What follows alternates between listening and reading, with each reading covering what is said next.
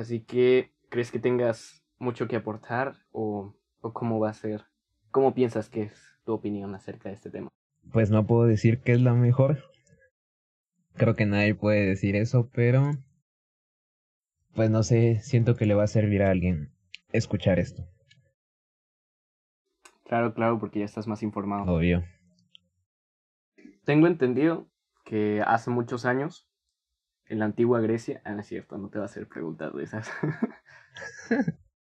Tengo entendido que hace muchos años fue la época de oro y pues toda la música era pues, muy genial según la cultura actual. Y pues no sé si es cierto que hemos ido a, desde la complejidad hasta lo más simple. ¿Eso es cierto? Totalmente cierto, pero no significa, en mi opinión, que sea peor la música. Claro, o sea, acabo de ver un video eh, que, me, que me llamó mucho la atención en el que este chico decía, se llama Cribas, y decía, si tú tratas, si tú quieres vivir de la música y tratas a la música como un pasatiempo, la música te va a tratar como un pasatiempo. Y ahora, este, el que la música se haya hecho más simple es este un, una puerta para que más gente la pueda escuchar y la pueda entender. Entonces, obviamente esto ayuda a la gente que quiere vivir de la música, que al, al hacer música más simple le llegue a más gente y pues como todo tiene cosas buenas o malas. No había pensado esa parte de la importancia de la simplicidad para para la divulgación. Y es que es algo que está muy presente en la ciencia, pero no lo había, no lo había pensado para la música. Más cuando es un arte que no todos pues, pueden apreciar. Sí, de hecho, quería hablar de eso también en algún momento. No sé si lo quieres hablar ahorita o, o lo checamos en otro video. Que no toda, no toda la, la gente puede entender la música, pero no está mal. ¿Por qué? Porque no, no es como necesario. O sea, el punto del arte en general es crear o generar emociones en quien la está escuchando o apreciando. Y si la gente no, no entiende este el punto de, pues es porque no conoce el, el, el campo, en este caso, por ejemplo, un género no lo conoce. Y no está mal, pero lo, lo puede llegar a apreciar conociéndolo este, por medio de, de escucharlo, de, ajá, de escucharlo, investigarlo de diferentes formas. Wow. Entonces, es mejor que la música sea disfrutable a que, bueno, es que en algún momento tuvimos una conversación en la que, pues, creo que estábamos de acuerdo en que si algo es complejo, muchas veces se vuelve disfrutable. Entonces... Sí, pero eso es como un fetiche. Sí, o sea, no, no toda la gente ah, le gusta eso, obviamente. Pero eh, yo creo que eso es algo más, este, no sé cómo decirlo, egoísta. Porque eh, tú cuando entiendes algo que la demás gente no lo entiende, te sientes mejor por algún motivo. Entonces yo creo que eso es como egocentrismo. Es una necesidad social el ponernos sobre los demás siempre. Eh, pues es natural, creo. y entonces, ¿a qué se debe que esa tendencia de lo complejo a lo simple? O sea, porque no creo que... Bueno, ajá, ¿a qué se debe? Pues, o sea, hubo, un proceso, obviamente, no pasó de la noche a la, a la mañana, como, como nada, nada pasa de la noche a la mañana. Pero, este, pues yo creo que es simplemente eso, que al al haber tanto, tanto contenido, en ese momento pues no había internet obviamente, entonces pues no de hecho por eso si vieron la película de Queen, este, un pequeño spoiler, se muere Freddy al final XD. este no, este, cuando presentan su canción Bohemian Rhapsody, pues dura seis minutos y es como porque dura seis minutos, todas las canciones duran tres máximo.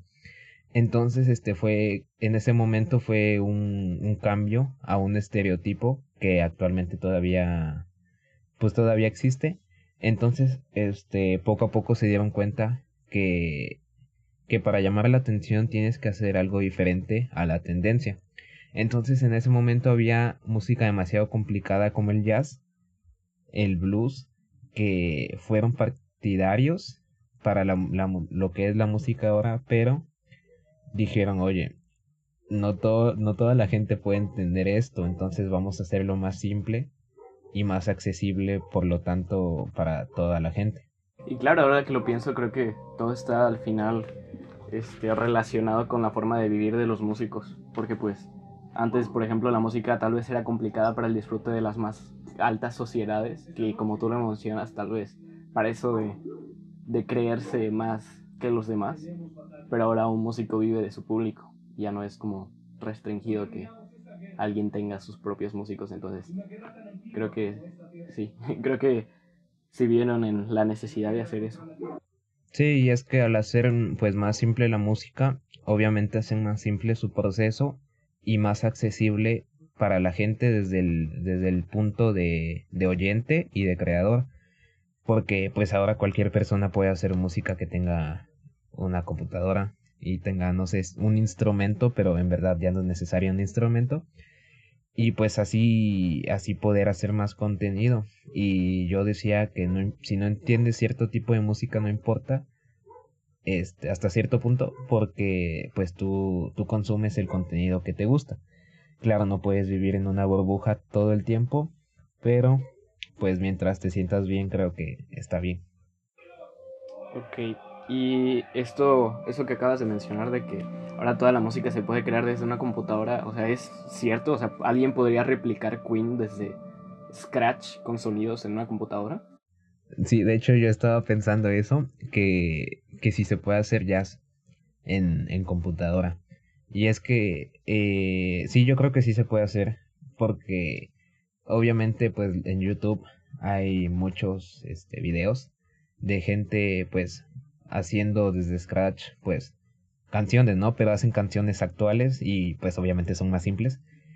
Pero yo creo que sí se podría hacer este, por ejemplo, Queen como dijiste, porque eh, básicamente todo lo que todo lo que se usa en computadora son samples. ¿Qué son samples? Pues en general son este pues partes de canciones o eh, sonidos así limpios, naturales, es decir, este en un piano tocas la tecla do y se graba. Entonces, este si tú quieres este tocar el acorde de do necesitas tres samples, el de do, el de mi y el de sol. Entonces, pues si tienes los samples necesarios para de todos los instrumentos, claro, no tienen que sonar exactamente igual, pues lo podrías hacer. Claro, este, lo único que no se podría hacer en computadora como tal es la voz, aún. Ah, pero es que de, ahorita, este, el otro, bueno, antes cuando estábamos conversando sobre si era una idea hacer este tema en este capítulo, te dije que había algo interesante que no sé si conocías, pero, o sea, tú sabes que es una inteligencia artificial. Sí. Pues yo no. Pero la página de OpenAI, perteneciente a Elon Musk, ya es capaz de, o sea, a través de diversos cantantes, crear canciones. En un recurso que se llama YouTube. Este, vi algo sobre eso, pero, o sea, por lo que vi no está como que completo, obviamente, ¿no? Es un, una especie de prototipo que que por lo que entiendo se, se trata de una base de datos de muchas canciones y pues esta inteligencia artificial es capaz de, de tomar varias partes de, de muchas canciones, en este caso por ejemplo de un género, si tú le pides jazz, pues va a tomar todas las canciones de jazz y como en este caso creo yo, la mayoría de inteligencias artificiales funcionan tomando patrones.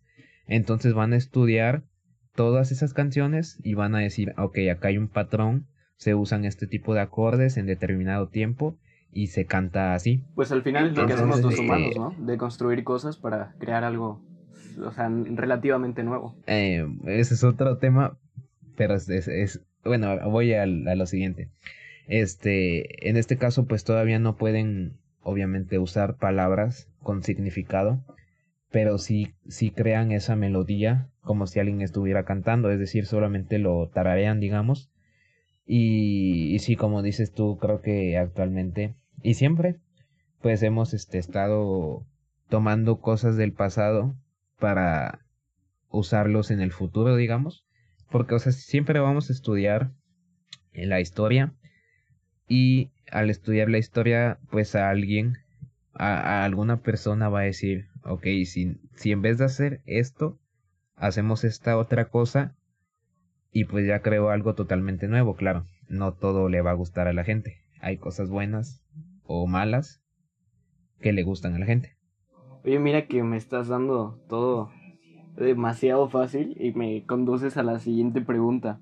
Y es, ¿es necesario realmente estudiar la historia de la música para, para pues ser un artista hoy en día? Pues estoy más que seguro que hay muchos artistas que no la conocen.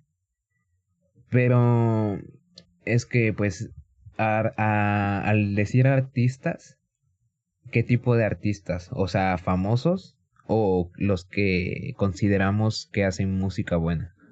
Mm, digamos, los de música buena, los que estudian, por ejemplo... Bueno, es que de qué sirve estudiar en un conservatorio si al final toda esa complejidad que aprendes no sirve, o sea, demasiado como para atraer a mucha gente en el mundo real, si se tiende a la simplicidad. Sí, pues de hecho es lo que yo te, te dije en algún momento, que es muy cliché, que pues hay que estudiar la historia para no volverla a hacer, no repetirla. Y en este caso, pues como ahora tendemos, sí, ¿no? Tendemos de tendencia a lo simple, pues este, pues obviamente tenemos que estudiar lo que no tenemos que hacer. En este caso, no, no complicar a la gente para entender nuestra música.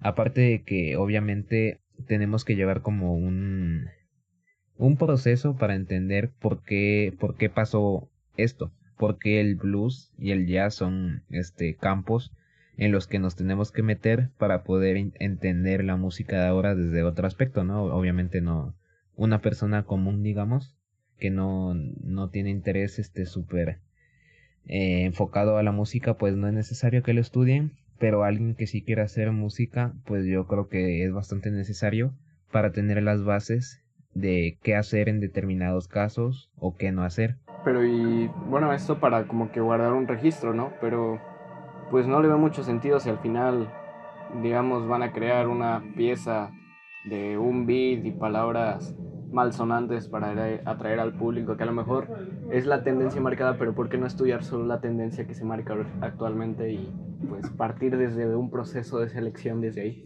Es que de hecho, como tú lo dijiste antes, eh, tendemos a, a ocupar cosas del pasado y cambiarlas y decir que son nuevas. O a veces no decir que son nuevas, pero igualmente se hacen tendencia.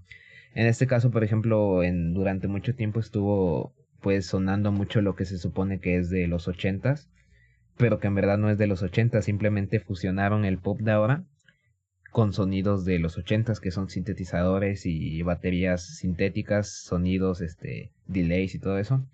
Entonces combinaron, hicieron un nuevo subgénero, digamos así, y, y estudiaron este, y estudiaron, y, de eso sirvió, estudiaron eh, la música de los ochentas para ellos.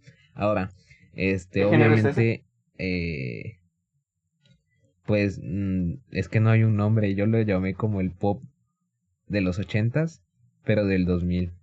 Ah, es que como mencionaste todo lo de, lo de nostalgia, me sonó a un video de Jaime Altozano que subió recientemente, del género low-fi. Ah, de low-fi. También está interesante eso. Pero, pues sí, en general, este, tomamos cosas viejas, digamos, y las combinamos. O sea, las, las ideas nuevas en casi todos los ámbitos son tomar dos ideas, este, normalmente contradictorias y hacer, unirlas para hacer algo, este, entre comillas, nuevo. Que obviamente sí es nuevo para la gente, pero son dos cosas ya usadas. Y pues como tú dices de, de las personas que hacen, este, pues música muy simple, pues como en todo hay, pues hay ese tipo de gente, ¿no?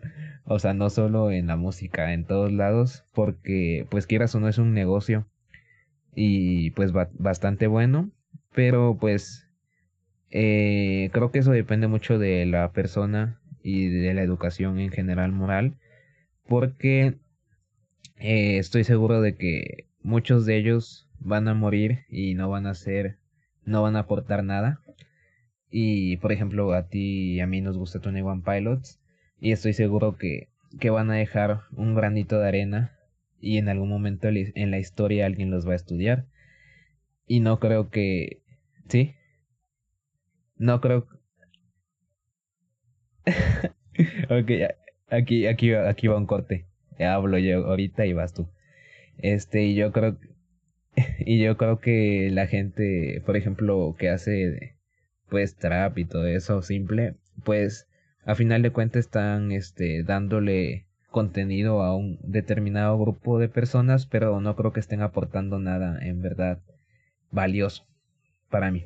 Bueno, y, bueno, eh, ya para terminar, es que una pregunta compleja nos llevaría más plática y como que lo daríamos cortado, ¿no? Pero lo que te iba a decir ahorita es que justamente nos gusta 21 Pilots y fue esta banda que dio un boom, pero yo no veo que hayan tomado recursos de otras partes. Es que a lo mucho ellos, o sea, meten en sus canciones este, cosas o datos históricos, digamos, mmm, Nicolás Bourbaki, que creo que era un grupo de matemáticos pero como tal no veo que metan este cómo decirlo estilos de otras canciones. Y de hecho por eso es un poco más difícil el clasificarlo. Sí pues de hecho yo ya estoy preparando un video pequeño spoiler hablando de 21 Pilots y comparándolos. Eh, bueno ya verán. Este pero en general este pues sí no tienen un género. Y de hecho eh, bueno este para ti obviamente no toman nada, nada de, por ejemplo, de ejemplo, de referencia, no se copian de nadie, pero en verdad sí, solamente que toman este, toman la historia. En este caso están tomando muchos géneros que ya se habían dejado, por ejemplo, el funk no, no está tan dejado, pero por ejemplo, Uptown Funk, pues fue un boom porque ya no estaba tan de moda, fue en momento como que decayó y de momento salió esa canción y fue como que wow, ¿no? Entonces toman muchos pequeños fragmentos de diferentes géneros y los aplican a, a su género, que yo creo que ellos tienen un género especial, o sea, debería de haber un género que se llame 21 Pilots, pero que solamente ellos lo pueden tocar. Eh, o sea, así con muchas bandas, no solamente con ellos. Entonces, este, por ejemplo, la canción de Heavy Dirty Soul, Heavy Dirty Soul, este, apenas descubrí que ese género, yo pensaba que era funky, pero no, ese se llama drum and bass and bass, este, batería y bajo. Y se basaron en una canción que se llama este, Broken Amen, que literalmente el inicio y toda la canción es, es igual a la de Heavy Dirty Soul. Heavy Dirty Soul. Y yo dije, eh, algo así, algo así. De hecho no, pero bueno, solamente fue un dato. Y este y pues en general, o sea, sí toman, sí toman muchas este, bandas y artistas, este, pues toman muchas cosas de la historia, pero ese es el problema que pues no, obviamente no todo, no todo el mundo se va a adentrar en la historia de la música y pues obviamente no lo conocen y para nosotros es nuevo porque no lo conocemos. Eso es otro punto, pues, no sé, interesante. Sí, he visto que muchos reutilizan, o sea, literalmente reutilizan la tonada de una canción y pues ya está unos poquitos de cambios y vuelve a ser, o sea, no vuelve a ser, sino una canción desconocida totalmente pasa a, ser un hit increíble. Sí, de hecho esos son este sampleos. Y eso pasa en, en muchas artes, por ejemplo, en eh, apenas también vi un video de Shrek XD y o sea, es la historia se basó en una obra de teatro que era de un ogro, o sea, era básicamente la misma historia, pero era muy simple, entonces este en algún momento una, una compañía, bueno, una persona más bien la compró esta obra de teatro para poder producir la, la película, pero después llegó DreamWorks y la compró de nuevo. De hecho fue cuando apenas estaban iniciando y lo que pasó aquí fue que este le dieron otro giro a la película o en este caso al guion porque era muy simple, entonces pues Shrek se se caracteriza mucho por el humor y por todos los guiños que mete y eso es lo que hacen normalmente porque hay muchas canciones de este artistas que son de Estados Unidos por ejemplo que toman este por ejemplo eh, melodías de canciones de salsa y la, la, la, extrapolan al pop entonces quieras o no pues no hay que darles tanto crédito pero pues sus productores son buenos. Saben reutilizar las cosas. Eh, de, de algún, de, a grosso modo, sí, un poco oscuro, pero sí. Ok. ¿Y qué opinan? Bueno, me imagino que ya llevarán un tipo de convenios entre ellos, ¿no? Yo creo que sí, pero no sé, hay gente que tal vez ni siquiera le han de pagar y, y pues están utilizando sus canciones.